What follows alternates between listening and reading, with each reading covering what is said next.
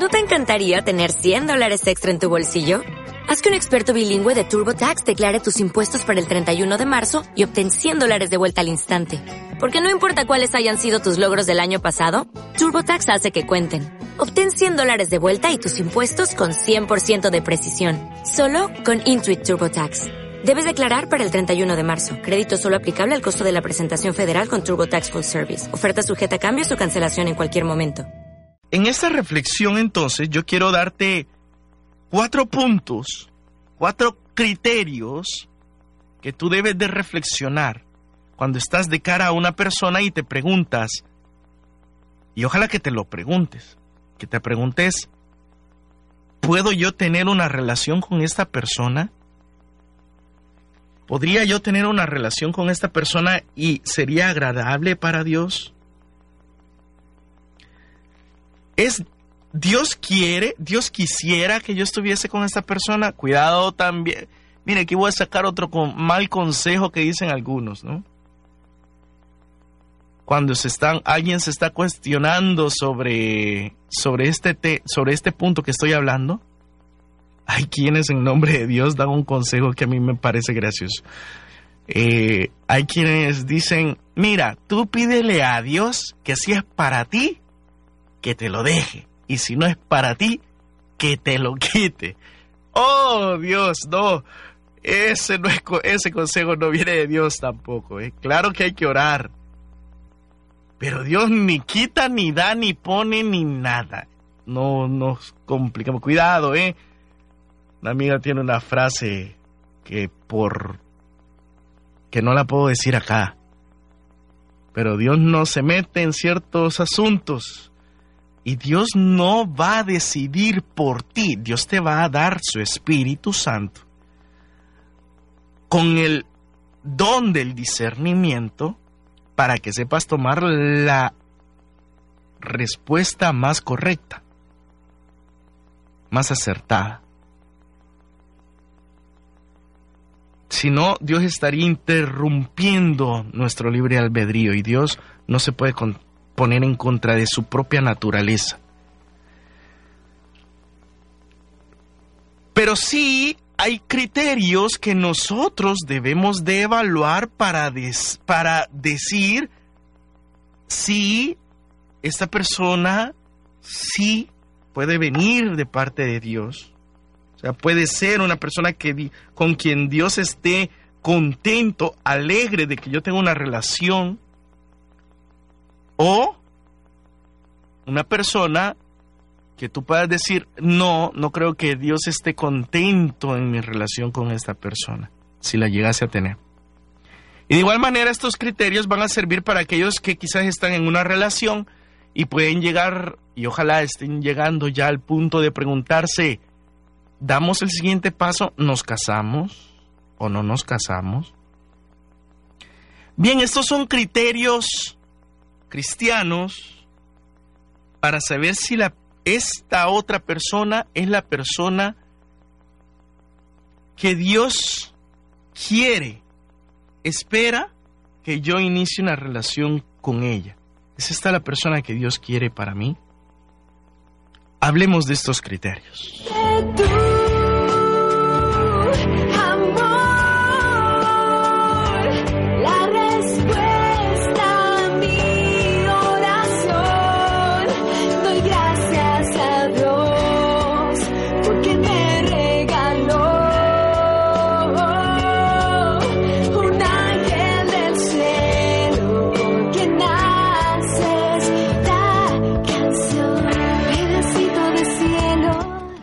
Número uno o, o primer pregunta que deberías de hacerte para saber si estás con la persona correcta o si la persona de la que te sientes enamorado es la persona correcta como para decirle quieres ser mi novia.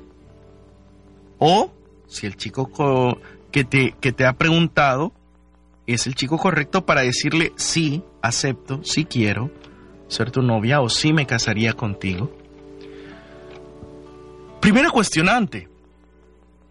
La primera pregunta, escríbela por favor, que debes de hacerte es, ¿me podría casar con el Dios de esta persona? Así escríbela.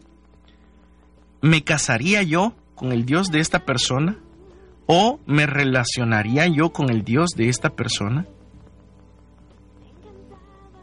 Eso es lo primero. Mira, la fe es un punto muy importante en nuestras vidas. La fe es un elemento fundamental en nuestras vidas. No es clase apologética, pero seamos sinceros y claros. Hoy en día eh, eh, está esa, esa, como de moda, esa frase que no tiene nada de, de verdadero, pero está muy de moda esa frase de, pero es que es el mismo Dios al que adoramos. no es clase de apologética, no me puedo poner yo a, a ahorita a explicar sobre eso. Pero pregúntate si la creencia, si tú podrías casarte con la creencia de la otra persona. Recuerda que, que iniciar una relación, ya sea un noviazgo o un matrimonio, consiste en unir dos formas de vida y crear una misma forma de vida juntos. Por eso es importante las, las semejanzas, las similitudes en este punto de la fe. Ya hemos hablado de las relaciones entre personas de diferente religión. Y por supuesto, en aras de mis intereses personales, si yo estoy enamorado, si yo tengo una atracción fatal por una persona, pues lo más fácil va a ser suavizar todas aquellas asperezas que nos pueden estar dividiendo. Por ejemplo, pues lo más fácil es, eh, bueno, nosotros lo que estamos haciendo es que no hablamos del tema de la fe porque como tenemos opiniones diferentes, creemos de manera diferente, vivimos la fe de una manera diferente, estamos en iglesias diferentes, entonces mejor no hablamos del tema porque no queremos, porque siempre que hemos hablado de ese tema discutimos y mejor lo que hicimos fue no tocar el tema y mejor seguimos la relación de esa manera. Mira, el tema tarde o temprano va a llegar entre más lo pospongas, más te va a complicar el asunto. Entre más lo pospongas. Eh, cuando hemos tenido la oportunidad de, dialogar con personas que están pasando por una situación como estas, eh, lo, que hemos, lo que hemos hecho es eh, aclarar algo bien importante. Mira, tú puedes tú puedes hacer crecer entre ti y otra persona, tú puedes hacer crecer el pilar del enamoramiento. Es fácil hacer crecer el pilar del enamoramiento. O sea, están juntos, se cuentan sus cosas, se cuentan sus vidas, se atraen físicamente, eh, nos damos besitos, nos queremos mucho, salimos juntos, nos tomamos de la mano, andamos de un lado al otro, nos vemos constantemente y tú haces crecer enormemente ese pilar del enamoramiento. Y hay un pilar que tiene que ver con el amor que tú mejor no lo tocas ahorita. Y es ese pilar de cómo hay e, este elemento de la fe, que es un elemento importante en nuestras vidas, ese pilar no lo toco porque como nos mete en conflicto y no nos permite hacer crecer el enamoramiento, porque nos ponemos a pelear, entonces mejor ese pilar no lo toco. El problema es que llega un momento en el que consiste la situación en hacer una vida juntos y te das cuenta que hay un pilar importante en tu vida que lo descuidaste y no creció nada. Entonces el golpe es más duro al darte cuenta que vas a estar con una persona quien te atrae y te gusta enormemente, pero con quien la convivencia, que consiste en compartir juntos la vida, va a ser conflictuada siempre por ese tema de la fe. Algunos le echan la culpa a los hombres o a Dios. Dicen, pero ¿cómo? ¿Cómo Dios que puso esta persona en mi camino? ¿Por qué Dios que puso esta persona en mi camino, que permitió que me enamorara de esta persona, ¿por qué Dios va a ser el punto de división con esta persona? Pero es que el problema no fue Dios. El problema fuimos nosotros que dejamos de lado el valor y la importancia de nuestra fe por un gusto emocional nuestro. Yo se los he dicho a varias personas, mira, enamorarte puedes enamorarte de cualquiera, hasta te puedes enamorar de un ateo hasta te puedes enamorar de una atea. Pero convivir, vivir juntos el resto de nuestras vidas en un proyecto que consiste de apoyarnos, de alentarnos en aquellas cosas que son importantes y fundamentales para nosotros. Y en aquel punto en el que consiste en tener una misma visión hermosa. Yo por ponerte un ejemplo, yo en el noviazgo tenía una visión clara de lo que yo quería cuando llegase a construir un hogar. Mi visión es clara. Yo deseo una, en primer lugar, un matrimonio que juntos le sirvan a Dios. En segundo lugar, un matrimonio que con su testimonio de vida de servicio eduquen a sus hijos y sus hijos se gocen de ver a sus padres juntos en la iglesia sirviendo. Partiendo de esa realidad y partiendo de esa visión, de ese proyecto de vida que Dios pone en mi corazón, no me podía dar el lujo de enamorarme con alguien que no pudiera unirse a ese proyecto de vida. Y las posibilidades estaban presentes. Yo recuerdo que hasta he compartido como testimonio que hubo un momento en hace muchos años que yo tuve una muy muy buena amiga que era evangélica. Era protestante. Era de las asambleas de Dios, me recuerdo. Y era una chica hermosísima. Físicamente yo me sentía atraído por ella. Y como nos llevábamos muy bien, yo sentía una atracción muy fuerte por ella. Me gustaba, era hermosa y además nos llevábamos muy bien. Y a pesar de sentir una fuerte atracción por ella, pues lo que a mí me ponía a pensar es, pero es que, ¿cómo? Claro que me gusta, claro que hay una atracción, claro que hay un enamoramiento. Pero ¿y la visión del proyecto de vida que deseo realizar? Pero ¿y ese deseo de, de un día estar con mi esposa en misa juntos y que al lado estén nuestros hijos sentados y viéndonos a nosotros participar de la misa, ellos comiencen a gustar y a desear eso?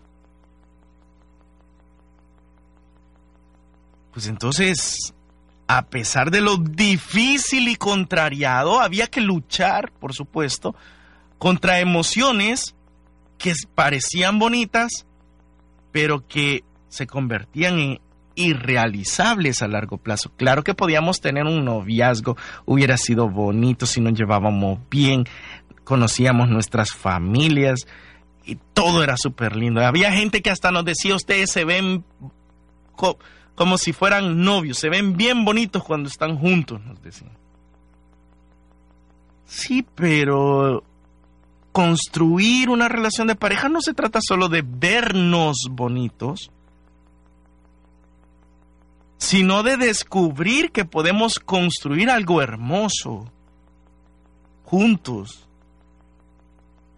Por tanto, pregúntate, y mira, eh, aquí se torna también un tanto complicado. Cuando hablo de, ¿me podría yo casar o, me, o podría tener yo una relación con el Dios de esta persona?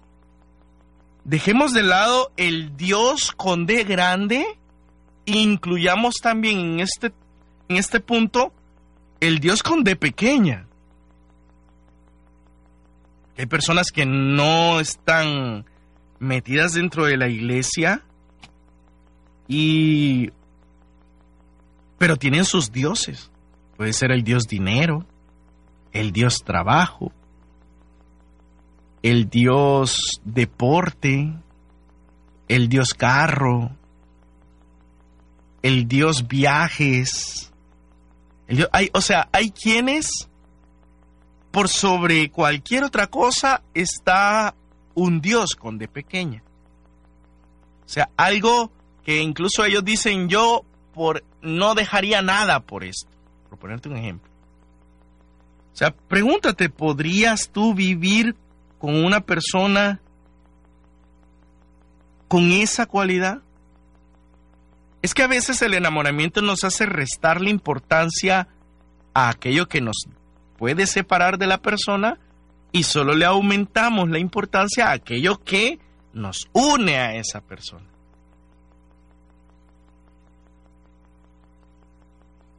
Y algunos dirán, bueno, pero es que, pero hay que tener confianza de que algún día puede cambiar esa persona. Mira, puede, y si no, y si no, y ahí entran algunos ya a darle autoridad a sus palabras por, las sobre, por sobre las de Dios. Porque algunos dicen, pero es que si Dios lo quiere para mí, entonces lo va a cambiar. Pero si Dios lo quiere para mí, entonces Él va a hacer que se haga católico. Va a hacer que se haga católica. Va a hacer que se convierta. No, tú quieres que Dios lo haga porque tú lo quieres contigo. No le estás dando el chance a Dios de ser Dios. Ahora, si estás en plan evangelizador de convertir gente, pues convierte gente, pero no, no lo hagas con el propósito de que sean para ti. Entonces lo estás haciendo por interés no de salvar su alma, sino de ganártelo para ti. El detalle es que si, si cambia, pues gloria a Dios, qué bueno, cambió. Pero ¿y si no cambia? Pues porque también hay muchos casos de muchos que se casaron con esa ilusión y no cambiaron. El otro punto es darte cuenta que unirte a alguien en una relación de noviazgo o en un matrimonio con la idea de que algún día va a cambiar, mira, ahí ya hay, hay una canción incluso que dice eso en el mensaje, ¿no? Creo que es de Martín Valverde. Ya meterte en una relación con alguien eh, con la idea de que va a cambiar, eso quiere decir que le vas a inaceptar muchas cosas. Y el amor se trata de aceptación. Te acepto a ti, todo, tú, todo lo que eres. Te acepto. Ojo, ¿verdad? No es consentir, es aceptar. Son dos cosas diferentes. Que yo puedo aceptar incluso las imperfecciones mas no puedo consentirlas.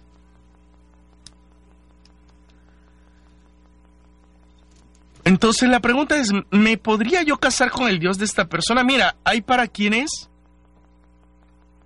hay para quienes el Dios de ellos o de ellas, por ponerte un ejemplo, yo conozco gente que su Dios es salir a bailar todas las noches de los fines de semana, si es posible, ¿eh? pero es que me gusta, pero es que la amo, mira, pero a ti ni si, a, ti ni se te mueven los pies, no te gusta ni bailar, hombre.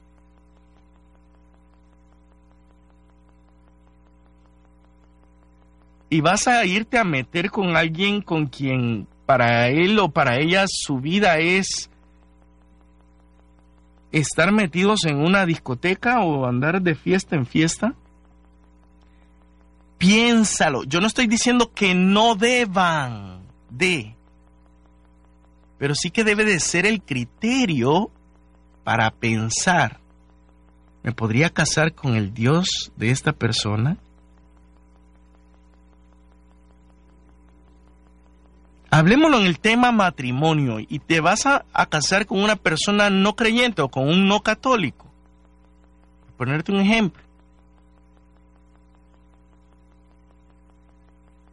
Tienes que considerar muchas cosas. En primer lugar, como católico o como católica, tú estás obligado, obligado, no es opción estás obligado a educar tus hijos en la fe católica.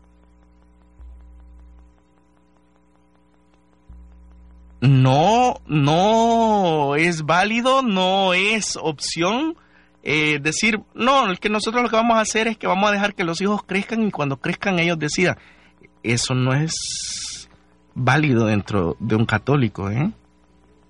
El católico tiene la obligación de educar a sus hijos desde muy chiquitos en la fe católica. O sea, esa es la creencia católica, eso es la creencia de un católico.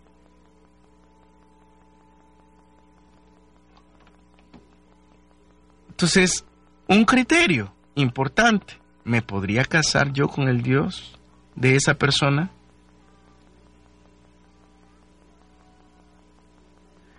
Segundo punto, segundo criterio, segunda pregunta que te debes de hacer de cara a establecer una relación con una persona. Fácil puedes establecer criterios humanos. Tú puedes decir, mira, los dos nos gustamos, los dos sentimos atracción, los dos, ella no tiene novio, yo no tengo novia, estudiamos en el mismo lugar, nos llevamos bien y nos gustan algunas cosas igual a los dos, pues ya la hicimos, podemos ser novios. La pregunta es si ese noviazgo va a ser un noviazgo cristiano. Y ese noviazgo va a ser un noviazgo que, que apunta para algo cristiano de verdad. Por eso la segunda pregunta que te debes de hacer es, ¿y ¿me podría yo casar con los valores de esta persona? Dicho de otra, de otra manera, ¿podría yo relacionarme con los valores de esta persona? Valores. Los valores son ese conjunto de características de una persona que determinan su forma de ser, cómo se comporta, cómo se integra con la sociedad cómo se desarrolla con su medio ambiente. O sea, son aquellos elementos que intervienen directamente con la conducta de la otra persona. Con la conducta. Por ponerte un ejemplo, puedes estarte enamorando de seguro ahorita con una persona que le gusta tomar y que para él eso no es ningún problema. Eso de tomar no es nada malo. Eso de fumar no es nada malo. No, tomar, si después de todo todo el mundo toma, todos se echan una, dos, dos, tres. ¿Cuál es el problema? Y quien critique es porque es un santurrón, no, si tomar no es nada malo. Hasta los padres, algunos padres echan una o dos. Fíjate bien, no nos vayamos al acto, vayámonos a los principios o valores. Ciertamente, una persona que se tome una cerveza no tiene nada de malo.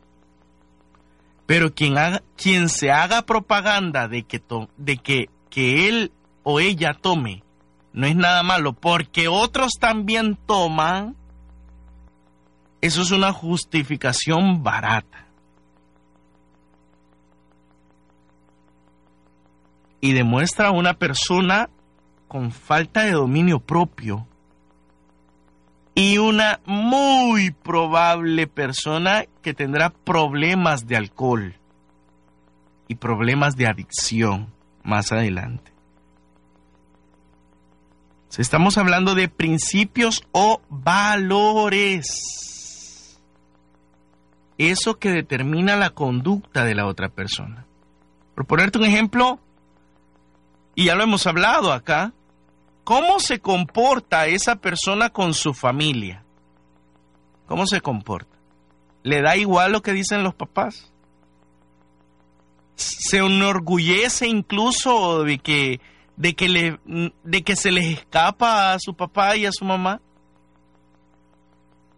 Mira, hay, hay chicos o chicas que hasta se, así como que se les infla el pecho cuando hablan de lo mal estudiantes que son.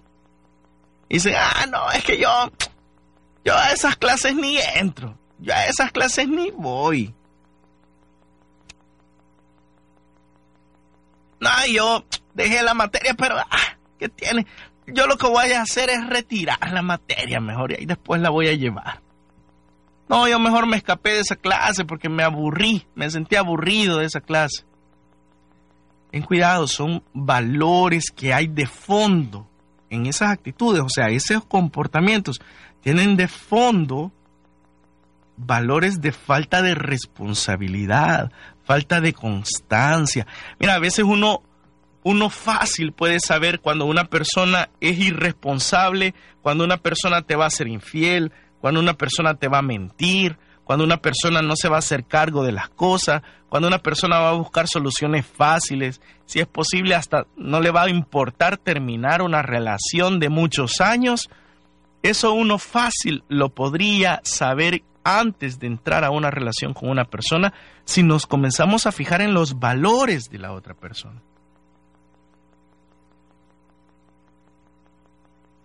Como dicen por ahí, mira, si el chico que te gusta le falta el respeto a su mamá, créemelo, la siguiente mujer que va a tener en su casa será su esposa y la va a tratar igual. La va a tratar igual. Si la chica que tú te gusta, te encanta, está enamorada de ella, eh, es una chica que le falta respeto a su familia, pues la siguiente familia a la que le puede, le va a faltar seguramente el respeto y no le va a importar, va a ser la que va a construir contigo. Por supuesto que los primeros años, que estén enamorados, que todo sea miel y dulzura, pues eso no va a suceder, obviamente, porque uno tiene que mostrar lo mejor de uno, ¿verdad?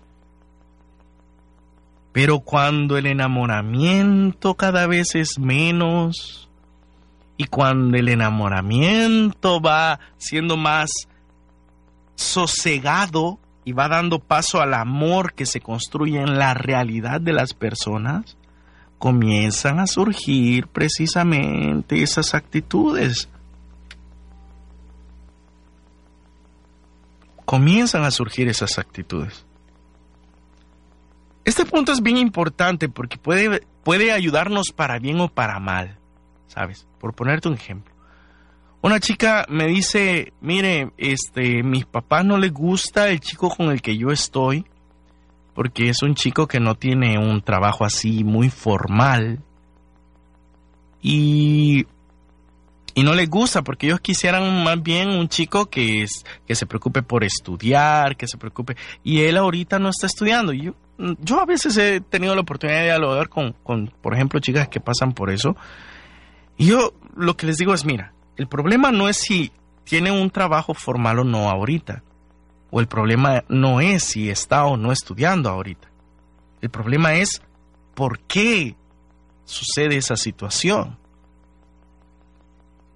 Si él no está estudiando ahorita,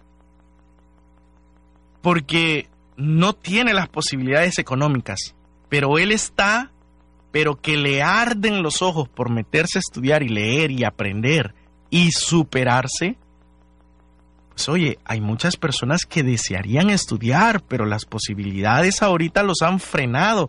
Pero el deseo, ese valor que, que lo empuja, del deseo de superación, de aprender, de querer perfeccionarse, de querer estudiar, porque sabe que los retos en el futuro van a ser más. Eso lo tiene ahí latente, eso no lo quiere dejar, ese principio, ese valor del estudio, él ahí lo tiene y no lo va a querer descuidar nunca, pues oye, estás con una persona muy buena. Ahora, si estás con alguien que no quiere estudiar, porque es que eso del estudio le aburre y ni siquiera ha encontrado una carrera que le guste y ya pasó por como por cuatro facultades y ninguna le gustó y mejor le gustó el dinero y mejor se dedicó a trabajar porque él ya no quiere. Oye, ahí estás viendo el valor de una persona que es descuidada con cosas que son importantes. Ah, no, es que a mí me interesa más el dinero y dicen que con esto se gana más, que no sé qué. Ten cuidado, porque puedes estar con una persona que endiosó el dinero y abandonó cualquier otro valor o principio. O sea, date cuenta cómo hay algunos gestos que pueden demostrar el tipo de persona con la que estás.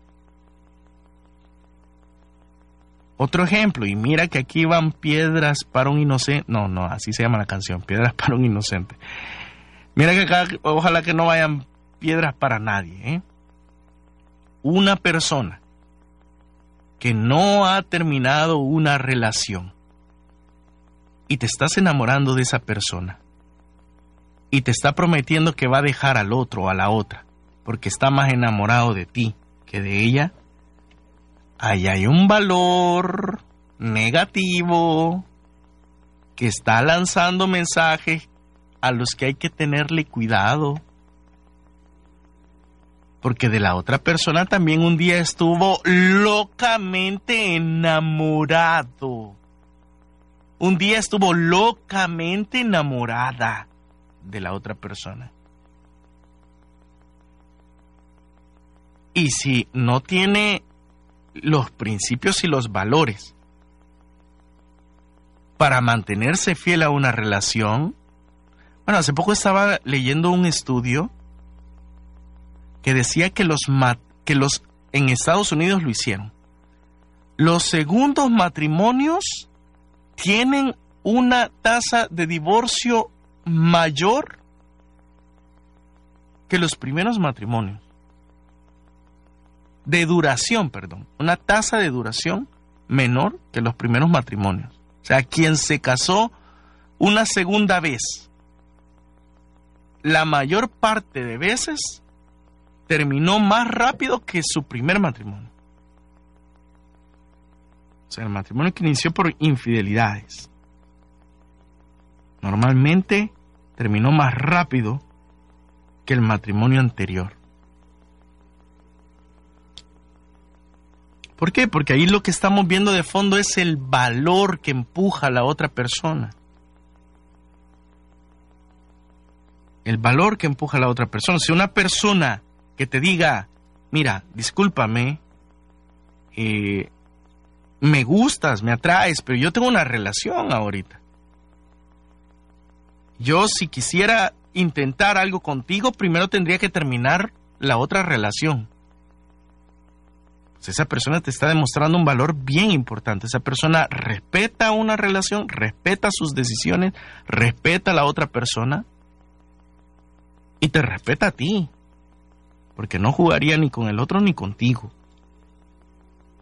Entonces pregúntate, ¿te casarías con los valores de la otra persona? ¿Te casarías con los valores? Alguien que te cuenta de que, de que hace trampa en su trabajo, de que se roba tales cosas, de que se, se aprovecha de su trabajo para hacer esto y lo otro, eh, fuera de lo que le corresponde en su trabajo. ¿Qué tipo de valores te está transmitiendo? La persona, el chico que te dice, no, mira, escápate, no le digas a tu papá, ¿dónde vas? ¿Por qué no te vas? ¿Por qué no te sales? ¿Por qué no te sales de clase? ¿Para qué entras? No entres, mejor no vayas. ¿Te casarías con una persona así? O sea, ¿te casarías con esa idea de engañar?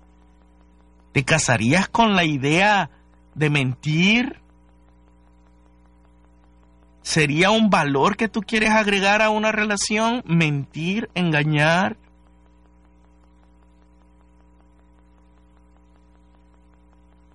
Porque lo que estás diciéndole a una persona aceptándola, aún diciéndote él cómo es, lo que le estás diciendo es que no te importaría tampoco que lo hicieras contigo. Por eso algunas personas se sorprenden, ¿cómo me hizo esto a mí? Oye, pero si tú le hiciste ver que a ti no te importaba que lo hiciera con otra gente. ¿Cómo me mentiste? ¿Por qué me mentiste? Si te contaba cuando eran amigos que le mentía a su mamá y a su papá y tú no le decías nada.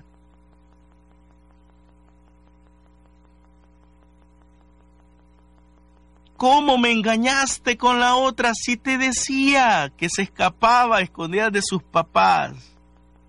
Y para ti era una historia que tú de verdad. Ah, ¿Y por qué ahora no te ríes cuando te engaña a ti? ¿Te das cuenta la importancia de hacerte esta pregunta? ¿Te casarías con ese valor? O sea, ¿lo incorporarías en tu vida ese valor negativo?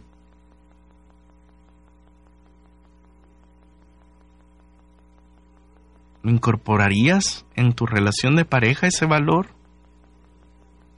Es una pregunta que te deberías de hacer, es importante. Porque lo más probable es que sea algo que suceda lo más, lo más probable es que sea algo que se transforme dentro de tu relación también.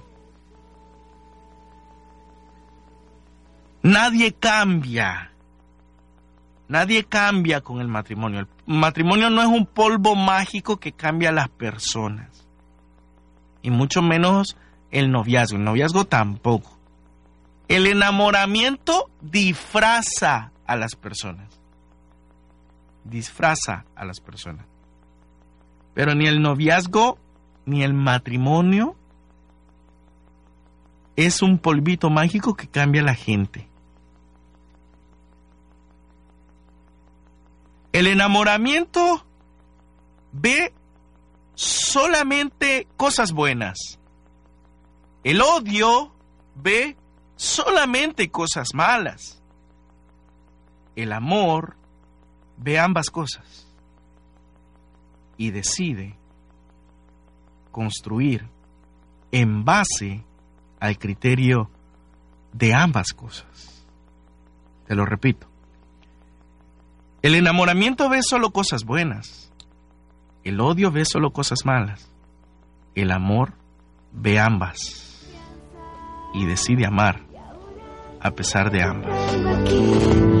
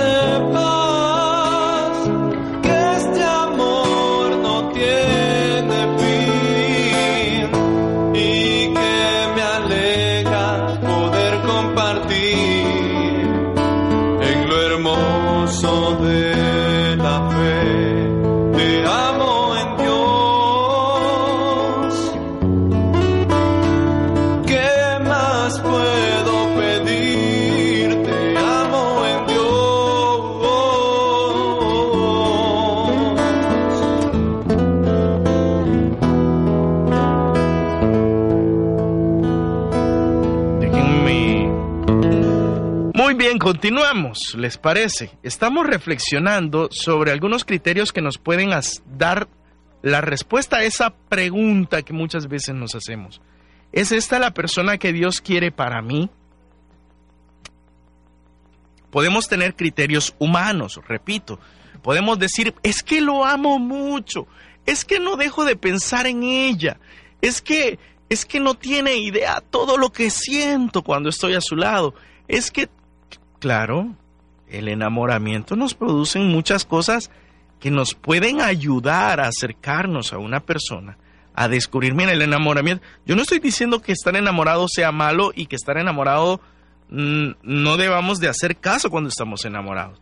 Pero es que tenemos que ir a criterios que van más allá de solo el enamoramiento. Es que el enamoramiento es esa cuestión fisiológica en nosotros que nos permite acercarnos a las personas. Yo camino alrededor de mucha gente, pero no me le acerco a todas. Me le acerco a las personas que con las que hacemos un clic. Ahora, a pesar de hacer ese clic, hay personas con las que no me puedo relacionar y otras con las que sí es más conveniente. Dice la palabra del Señor, todo me está permitido, pero no todo me conviene. ¿Puedo yo tener una relación con una persona que no es de mi misma religión? Claro que sí. Tú la puedes tener. ¿Puedo andar de novio con una persona que no es de mi misma fe? Por supuesto. ¿Me puedo enamorar de alguien? Claro que te puedes enamorar de alguien que no está dentro de tu mismo rango de fe. Claro que sí. Ahora, que te convenga, que vaya a ser algo fructuoso, que vaya a ser algo con lo que agrades a Dios en ese camino, que vaya a ser algo que te haga a ti sentir que estás en sintonía con Dios, que la manera como se está llevando a cabo esa relación es algo que te da esa satisfacción de decir, Dios está contento con esta relación. Ah, esa es otra cosa.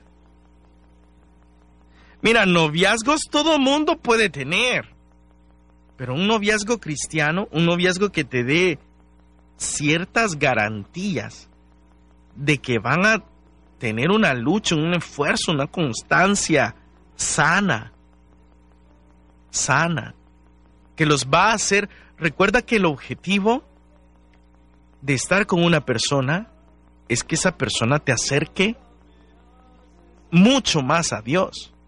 Recuerda que un matrimonio consiste en alcanzar la santidad dentro del matrimonio.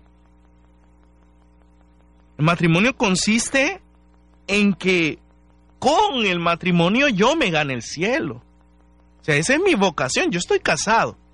Y mi vocación es que con mi matrimonio, o sea, viviendo en el matrimonio como se debe de vivir, yo me voy a ganar el cielo con el matrimonio. Porque esa es mi primer vocación, esa es mi vocación a la que estoy llamado. A ganarme el cielo por medio de mi vida de matrimonio. O sea, el objetivo entonces es que yo dentro del matrimonio alcance a agradar a Dios. Y para eso deben de haber criterios más allá de los humanos. Los humanos, los criterios humanos por supuesto que son buenos. O sea, me gusta, claro, si no me gusta una persona, pues puede tener muchas cosas intelectuales que me parecen, pero no me va a gustar estar a lo largo con esa persona. Claro que debe de haber un gusto físico, pero no, no es lo más importante. Lo más importante serán aquellos criterios que me ayuden a construir un camino en el que agrado a Dios con mi manera de ser dentro de esa relación. Ya vimos los primeros dos puntos. Dos las primeras dos preguntas que te debes de hacer es, ¿me casaría yo con el Dios de esa persona? La otra pregunta es, ¿me casaría yo con los valores de esa persona? Y la siguiente pregunta es, ¿me casaría yo con la familia de esa persona? O dicho de otra manera también para los novios. ¿Tendría yo un noviazgo con la familia de esa persona? Ay, es que aquí nos estamos metiendo en una contradicción. Porque algunas personas dicen, es que uno se casa con la persona, no con la familia. Es que yo me casé con ella, no me casé con su mamá, ni con su papá, ni con su hermano, ni con su hermana. Yo me casé con ella. Mira, es que a veces ocupamos las palabras a nuestra conveniencia. Entendamos la situación. Cuando yo te digo que debes de tener el criterio de preguntarte, ¿y yo tendría una relación con la familia de esa persona? Es por una por, por varios puntos importantes, ¿sí? Número uno, una relación de pareja, un matrimonio y una relación de pareja, no es irnos a una isla desierta y vamos a vivir tú y yo juntos y que el mundo no se meta con nosotros. Los seres somos seres sociales. No podemos vivir excluidos de los demás. Debemos de estar integrados con los demás. Por tanto, yo no puedo decirle a una persona, no, yo, vaya, yo tengo una relación contigo, a mí no me importa lo que piense tu mamá, lo que piense tu papá, lo que quieran ellos, si ellos quieren que estés un día con ellos, no, ah, no, ese día es para nosotros, a mí no me importa lo que ellos digan.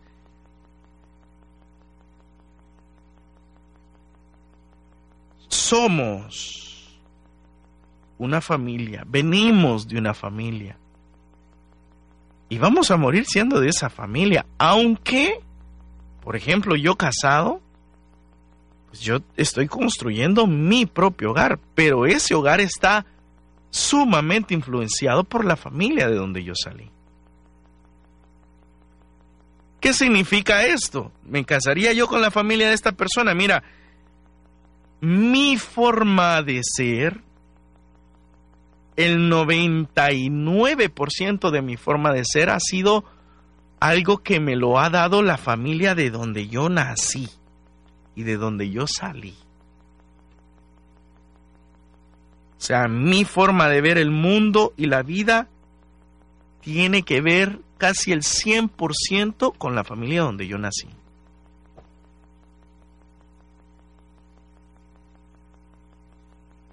Y por tanto, eso que viene de mi familia va a influir y determinar mis relaciones. Para bien o para mal, escúchalo así, para bien o para mal. Y si no, ¿no has escuchado a mucha gente decir cuando alguien, por ejemplo, cuando una esposa está diciendo, es que mi esposo no es cariñoso, no es detallista, no es aquí, no es allá. ¿No has escuchado a muchos esposos decir, es que a mí no me dijeron, te amo, entonces yo no lo puedo decir? ¿Te das cuenta cómo la familia de la que procedemos puede influir para bien o para mal? ¿Cuántas parejas, cuántos matrimonios están teniendo conflictos porque uno o el otro se están quejando y dicen, es que en mi casa hacíamos las cosas de esta manera, es que con mi familia hacíamos esto de tal manera, es que cuando con mi familia salíamos a este lado, es que con mi mamá, mi mamá me cocinaba así, es que mi mamá me daba permiso de hacer esto, es que cuando yo estaba en mi familia, es que aunque mira, aunque una persona esté resentida con su familia, y una de las peores cosas que puedas hacer es compararlos con, con, su mamá o con su papá y ellos están pero resentidísimos que ellos no quisieran hasta cambiarse el apellido. Aunque una persona se cambie los apellidos, esa persona está determinada impresionantemente por la familia donde nació. Mira nada más lo que muchos nos están escribiendo ahorita. Muchos nos están escribiendo y nos están diciendo que necesitan sanar heridas de cuando eran pequeños, de algo que les pasó. Todos estamos determinados por la familia de donde venimos. Si tú dices, yo me voy a casar con ella, pero no con su familia, lo que le estás diciendo es, yo, yo lo que quiero es tu cuerpo lo que tú eres, la manera de ser, la cultura, la manera de ver la vida, la manera de pensar, la manera de ser que ha determinado tu familia, a mí me importa un comino. Yo, tu cuerpo es el que quiero, porque me gustas y te quiero para mí y qué. Eso es lo que estás diciendo en otras palabras. Eso es lo que estás diciendo. Pero es que ella, incluso ella también no quiere saber nada de su familia porque siempre la trataron mal, siempre le hicieron esto y lo otro, y ella ni siquiera quiere saber nada de su familia tampoco. Aunque ella no quiera saber nada de su familia, su familia está en ella. Esa sangre de donde procede está ahí, o sea, lo que hacía, la manera de ser, la manera de comportarse, la manera de ver la vida, la cultura. Y mira, uno entre más quiera no parecerse a su familia, más se termina pareciendo a su familia. Quizás van a hacer cosas diferentes, pero van a terminar siendo impulsadas por los mismos motivos que fueron impulsados los motivos de su familia. Porque nosotros aprendimos a ver el mundo con los ojos de la gente que nos rodeó.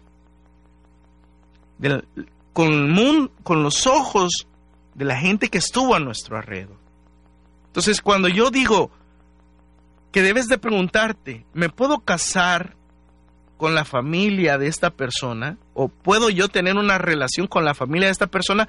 No te estoy diciendo que te preguntes si te puedes llevar bien con su mamá o si te puedes llevar bien con su papá. Si te puedes hacer el mejor amigo de su hermano o si te puedes hacer el mejor amigo de su hermana. No, no estoy hablando de ese punto. Ese es un punto aparte. hay mucha gente que ni siquiera pueden ver a, o sea, hay quienes no pueden llevar a su esposo a la casa de, de su mamá y de su papá porque no lo quieren ver ahí, a pesar de varios años de estar casados. ¿eh? Hay quienes no pueden hacer eso, pero eso no significa que la familia de esa persona no esté influenciando la relación. Debes de preguntarte eso. O sea, lo que, a lo que me refiero es, ¿cuáles son las costumbres de su familia? ¿Cómo ha sido la manera de ser, la manera de crecer, la manera de vivir, la manera de convivir? Mira, hay mucha gente que es inestable porque vienen de familias inestables. Si tú ves una familia inestable, lo que tú te debes de preguntar es, ¿y yo podría vivir con una familia que es así? ¿Por qué? Porque es terrible, pero la otra persona va a estar sumamente influenciado. No digo que se va a portar igual, pero va a tener una influencia muy grande esa situación. Mira, por ponerte un ejemplo, tú ves, eh, eh, ves a tu, conoces a una chica, te gusta mucho y comienzas a relacionarte con ella, comienzas a conocer su vida, su historia, y te das cuenta que que su padre eh, le fue infiel a su mamá y que esta persona eh, sufrió mucho porque su papá incluso metió a la otra mujer en, en, su casa y trataba mal a su mamá y, y al final se terminó yendo con, con la otra mujer y dejó a su mamá abandonada. ¿Qué es lo que que todo eso te puede dar un parámetro de entrada. La otra esa persona con la que te gusta y te está relacionando muy pro, mira, no generalizo, pero muy probablemente es una persona con baja autoestima o es una persona celosa o es una persona con muchos miedos. Repito, no estoy diciendo todas las personas que vienen de una familia donde hubo infidelidad son así, pero muchas y la mayor parte de personas que vienen de hogares divididos por infidelidad son celosas, son celosos, son desconfiados, son inseguros, son inseguras, muchos, muchos, muchos. No todos, pero sí muchos. Algunos ya sanaron pero entonces lo que tú debes de tener como parámetro es eso, es decir, veo la historia de esta persona con su familia. Veo la historia de esta persona con su familia y me pregunto, ¿podría casarme con esa forma de ser? Y quiero hacer una aclaración, no estoy diciendo que te preguntes o que te digas a ti, debo de abandonar mi forma de ser debo de abandonar mi forma de vida y adoptar la vida del otro. No, no se trata de eso. Recuerda que la relación, repito, la relación consiste en dos personas con una forma diferente de vivir que van a construir una forma de vivir juntos, pero que por supuesto esa nueva forma de vivir juntos va a estar tremendamente influenciada por las otras formas, por las dos formas diferentes. Eso nos pasa en casa con mi esposa. Ahí no es que predomina más lo que se vivió en un hogar o lo que se vivió en otro hogar. Ahí los dos estamos construyendo un hogar que está siendo terriblemente influenciado por las dos familias. Ah, que esto lo hace ella porque así lo hacía en su casa. Claro, está bien, no hay ningún problema. Ah, que yo hago cosas porque yo así las hacía también. Por supuesto, así. Pero si yo me caso con la idea de que yo no quiero, o si yo me hago de una relación con una persona que no me gusta nada de lo que hace su familia, Híjole, mano, el enamoramiento duró un tiempo, El amor necesita ser consciente de esa realidad. Y por último, el último punto, el último criterio, la última pregunta que te debes de hacer es, ¿y me puedo yo casar con la misión de esta persona? Digámoslo para los novios también. ¿Y puedo tener yo una relación con la misión de esta persona? Mira, pasemos del tema de dos personas de religión diferente a dos personas de una misma religión.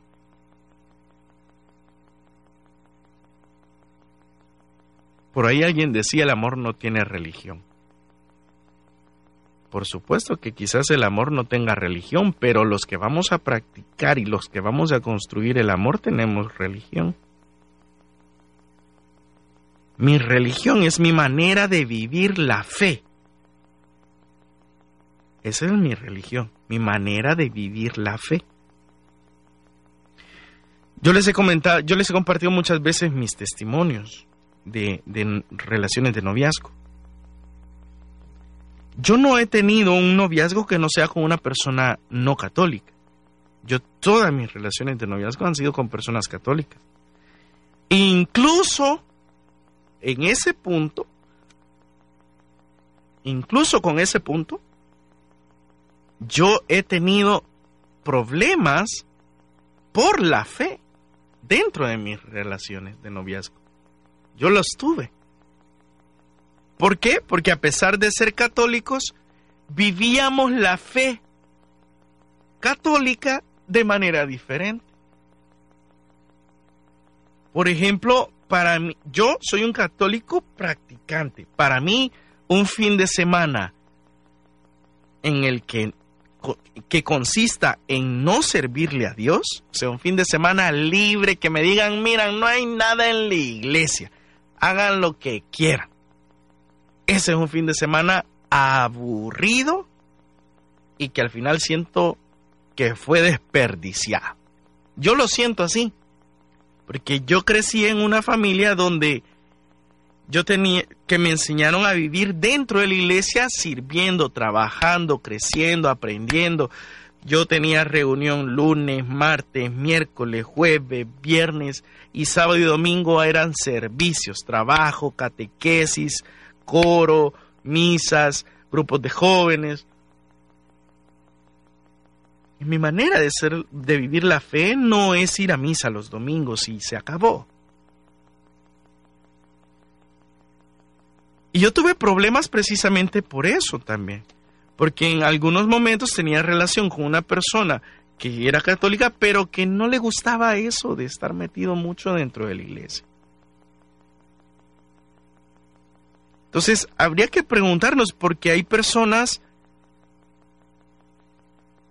que se, que se, entre ellos, pues se discuten precisamente por esos puntos en los que la misma fe, pero la manera de vivir la fe es diferente. Quiero ponerte ejemplos concretos. Por eso digo la pregunta, ¿tendría yo una relación con la misión de esta persona? Mira, por allí tenemos un proyecto nosotros para parejas servidores o para parejas donde alguno de los dos son servidores dentro de la iglesia. Por ponerte un ejemplo, yo conozco muchos amigos, amigas que están en coros, que están en ministerios de alabanza, que están en grupos musicales eh, católicos, y que la vida, esa vida de misión de cantarle a Dios, es una vida de misión que a veces nos pone en conflictos con nuestras parejas, con nuestras parejas que son católicas. Porque hay quienes no comprenden, pero ¿por qué anda sirviendo tanto todo el tiempo? ¿Por qué tanto? Yo en, en creo que fueron en tres relaciones de noviazgo, en los que el conflicto era, pero ¿por qué andar sirviendo todos los domingos? ¿Por qué tanto tema aquí, tema allá, retiro aquí, retiro allá, grupos aquí que invitan aquí, que invitan allá? ¿Por qué eso? ¿Por qué tanto? ¿Qué, o sea, yo me encanta, yo amo a Dios, yo creo en Dios, yo soy católica, pero no me gusta eso. No me siento bien, me siento como que es más importante eso para ti. Y a veces los servidores tenemos ese tipo de conflictos dentro de las relaciones. Y yo sé que hay muchos servidores escuchando el programa y hay mucha gente que quiere dedicarse más de lleno a trabajar con Dios y que se ven contrariados a veces hasta en su misma relación con una persona que también es católica, que les dice, pero es que yo siento que amas más andar sirviendo en todos esos compromisos que tienes que, que estar conmigo. Y eso es difícil, hay, relaciones que han terminado por eso. Hay relaciones que han terminado por eso. Estoy hablando de personas que están dentro de la misma iglesia. Pero es que debemos de preguntarnos, ¿me casaría yo con la misión de esa persona? ¿Me casaría yo? ¿Tendría yo una relación con la misión de esa persona? Hay que tener cuidado porque nos podemos ver engañados. Mira, yo en, en, la nada menos en esta Semana Santa, y lo digo no porque haya visto a alguien en particular, no vaya a ser que digan, ah, lo dice por mí. No lo digo por alguien en particular. Pero yo en esta Semana Santa vi muchos chicos a la par de su novia en la procesión, porque la novia iba cantando en el coro, porque la novia iba cargando, porque la novia anda de, de, de acólito, o porque la novia está trabajando y sirviendo. Mira, hay, hay, hay novios que nunca fueron, que nunca acompañaron a su mamá y a su papá, pero ni a misa, y hay novios que allá anduvieron todo el santo entierro, todo el via crucis, hicieron alfombra y que casi que cargaron el, al nazareno, ¿eh? Pero ellos nunca en su vida habían acompañado a su familia a la iglesia.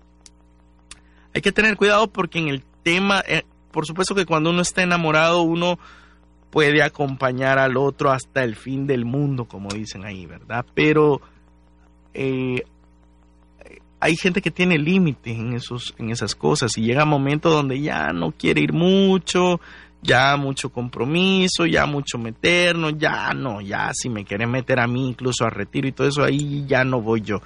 Hay que tener cuidado porque nos podemos ver engañados también en este punto. De decir, no, no, no, yo sí, yo tendría una relación con la misión de ella porque, porque me encanta lo que hace. Y hasta por eso me enamoré de ella. el problema es que a la larga tú no compartes la misión. Tú querías compartir tiempo con ella y por eso te aguantabas andar con ella. Entonces no amaste la misión, no, no te uniste a la misión. Y no significa que tú hagas lo mismo. Yo por ponerte un ejemplo. Mi esposa no le gusta hablar en público. A mi esposa no le gusta hablar en público. Ella le invitan a dar un tema y mm, bueno, ya, ya ha dicho que no. En más de alguna ocasión ha dicho no. ¿Por qué? Porque esa no es su misión, dice. Eso no es para ella, no, no es a lo que está llamada. No es a lo que está llamada. Está bien, es que no todos tienen el carisma y no todos están llamados a eso. Y ella va conmigo o ella incluso hasta me ayuda a organizar los eventos que hacemos. Y está ahí, y me acompaña y me apoya. Y a veces ni siquiera ha ido, pero está feliz de que yo lo vaya a hacer. Eso es ser consciente de si soy capaz de tener una relación con la misión que la otra persona desempeña. No lo veamos solo desde el punto de vista religioso, también lo podemos ver desde el punto de vista humano. Por ejemplo, hay personas que han iniciado una relación con una persona que su sueño y su trabajo lo obliga a tener que andar viajando mucho. Y su sueño y su meta era ese trabajo, alcanzar ese trabajo, y que va a tener que viajar y que va a tener que ir a un lado y a otro. Mira, imagínate la gente, los pilotos, ¿no?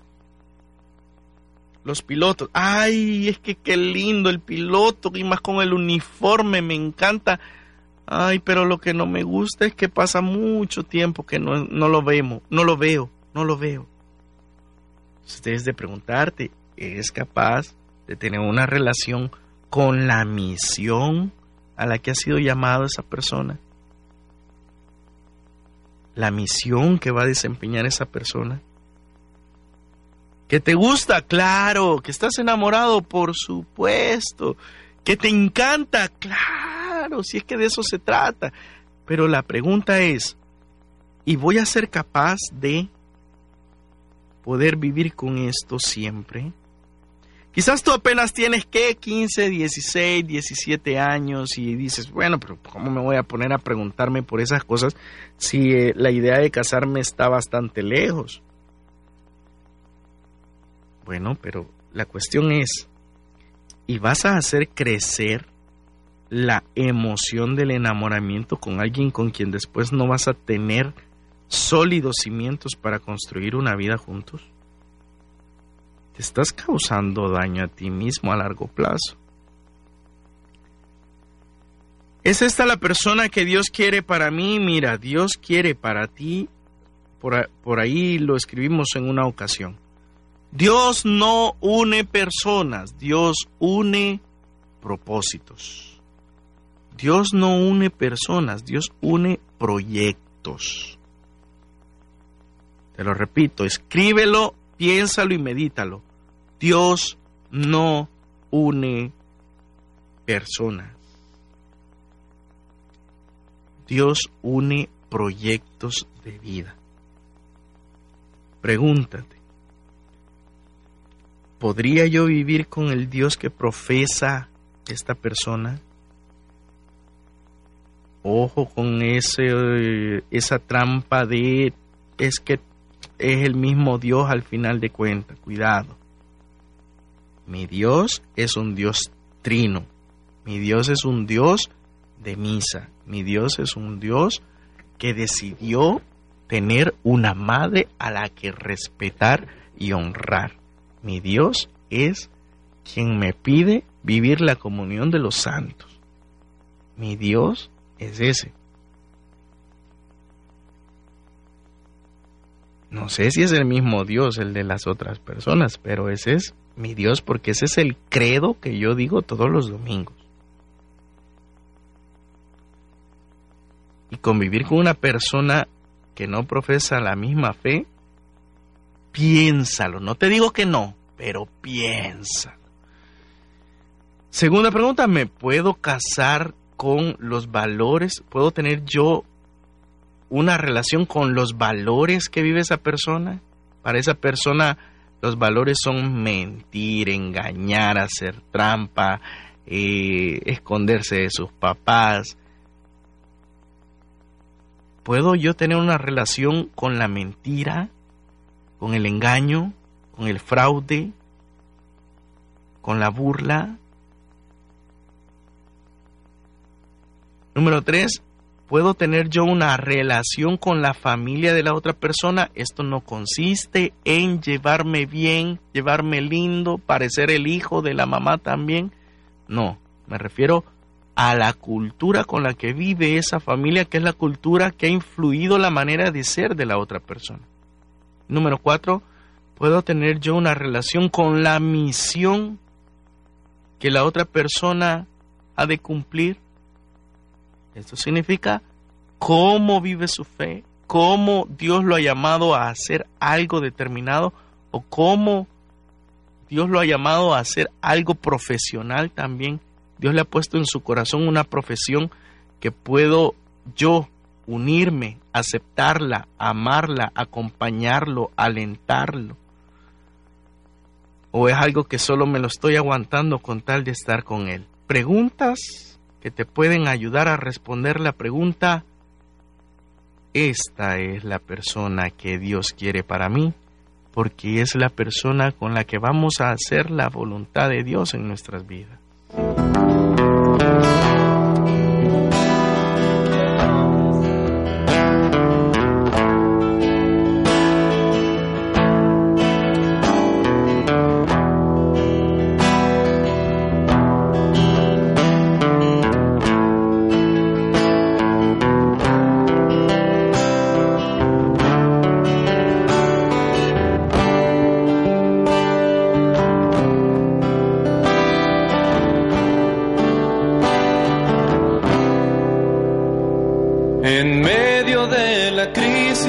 Estrés, en medio de problemas de acidez, con baja economía o fuertes cirugías, ahí también yo te voy a querer.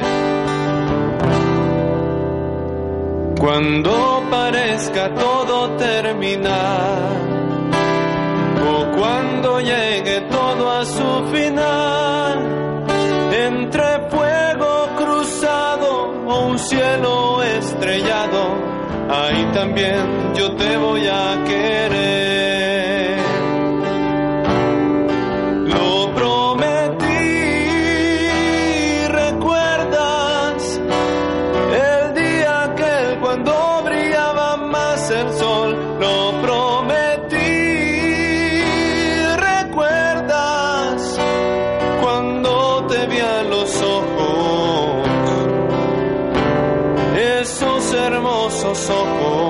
Y dije sí. Acepto.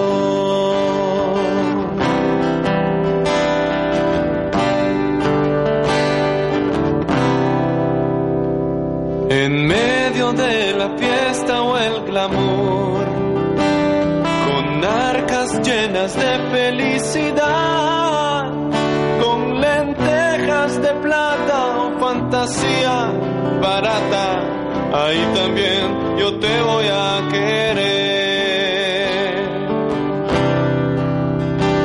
Cuando sea difícil procrear, o un retoño solo puedas dar con uno en espera o con la casa llena ahí también yo te voy a querer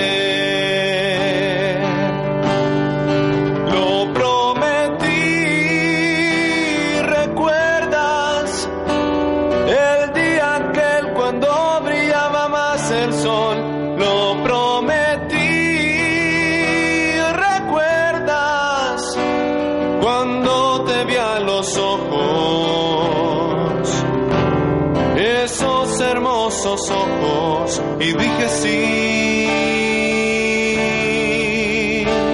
acepto.